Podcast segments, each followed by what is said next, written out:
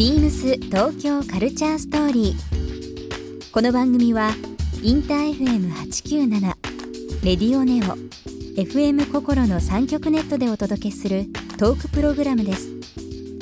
案内役はビームスコミュニケーションディレクターの土井博志。今週のゲストは Good デブニングフォーリンデブはっしーです大人気のグルメブロガーフォーリンデブハッシーさんをお迎えして1週間さまざまなお話を伺います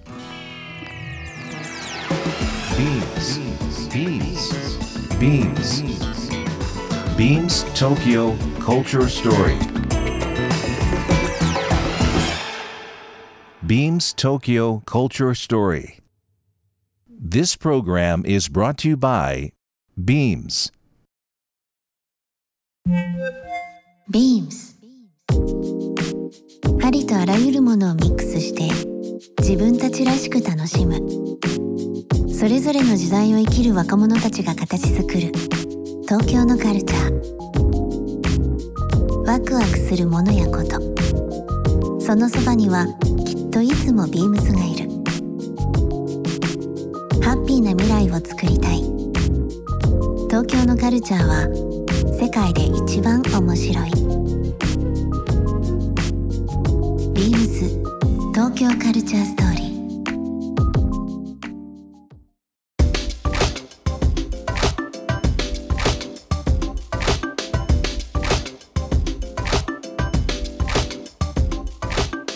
まあ、日々美味しいものをはい。食べられてる印象なんですけど、一日3食ではなく一日何食ぐらい、え ー食べられるんですか？いやもうあんだけ写真を、まああの、はい。ブログインスタ上ですけど、拝見すると本当に朝昼晩プラスいろいろ行かれてるのかなと思っちゃうんですけど、そうですね。昼と夜はすべて外食外食ですか？まあ、はい。年間、まあ、1000件以上は行かせてい年間ただいて。1000件以上は行ってますね。はい。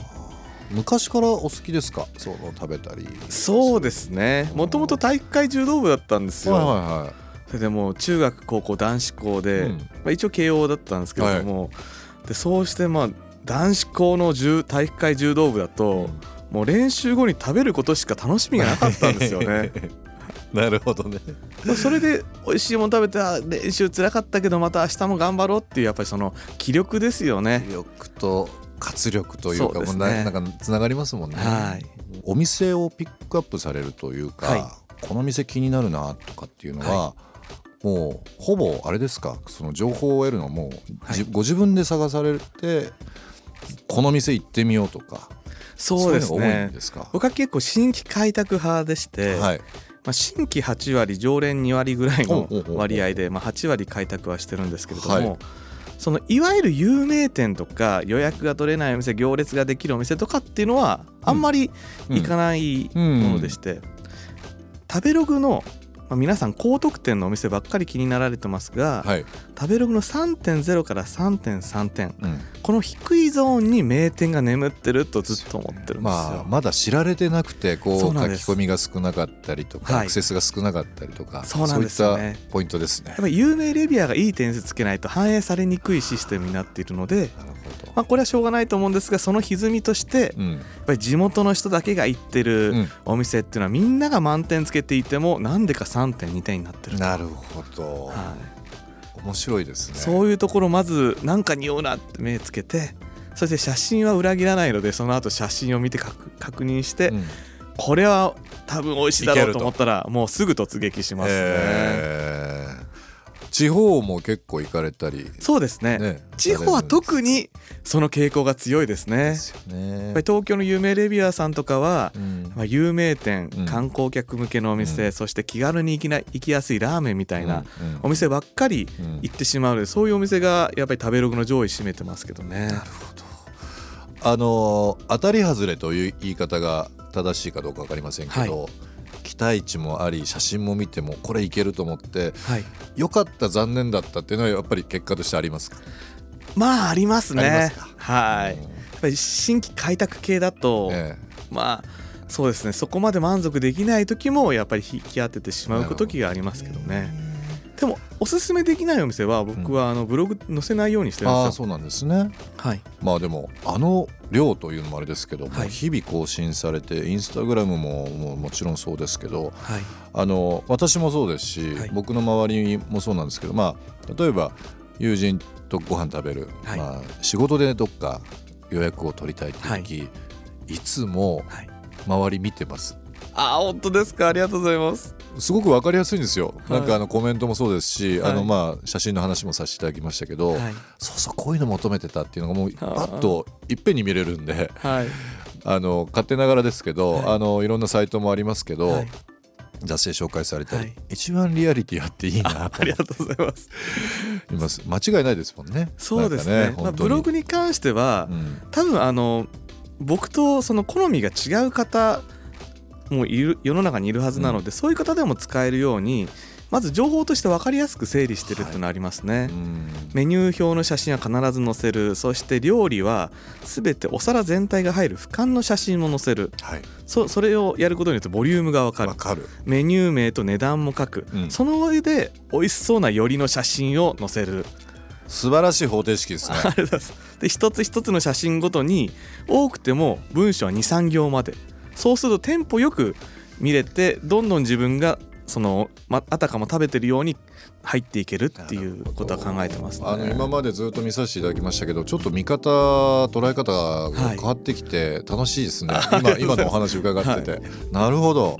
そういうの。あの結構説明する時23行よりあ溢れちゃったりだとかそうですね。言葉選んで、はいなんかこう回りくどくなんですけど美味しいものは美味しいとか、はい。綺麗とかボリュームがこれぐらいだとか本当にもう端的に伝えていただくのはい。23行ってやっぱり一番グッときますもんね。そうですね。でそこにちょっと自分なりのオリジナルワードで美味しい時はデブリシャスとか。デブリシャス、デブリシャス。入れたりとかしますね。いい。ですね。T シャツとかいつも着られてるんですけど、はい。あれはこうなんでしょう。ご自分ではい。作られたりもされてるんですか？そうですね。あ番組とかね出られる時とかも結構こう着てらっしゃいますけど、はい。いいですね。でも実はですね、僕のそういうユニフォームを作ってくれてるのは、あのお知り合いの秋山ぐぎさんなんですよ。秋山久喜さんがされてるはい。アートワーク。そうなんあ、です。そうなんですね。面白いですね。そう。ですもうあのキャッチフレーズとかそのはい。デザインとかやっぱり料理と同様すごく目に入るんで、はい。いつも見させてもらってるんですけどありがとうございます。されてるんですね、はい。素晴らしいですあのちょっと今お店の話を伺ったんですけどもはい。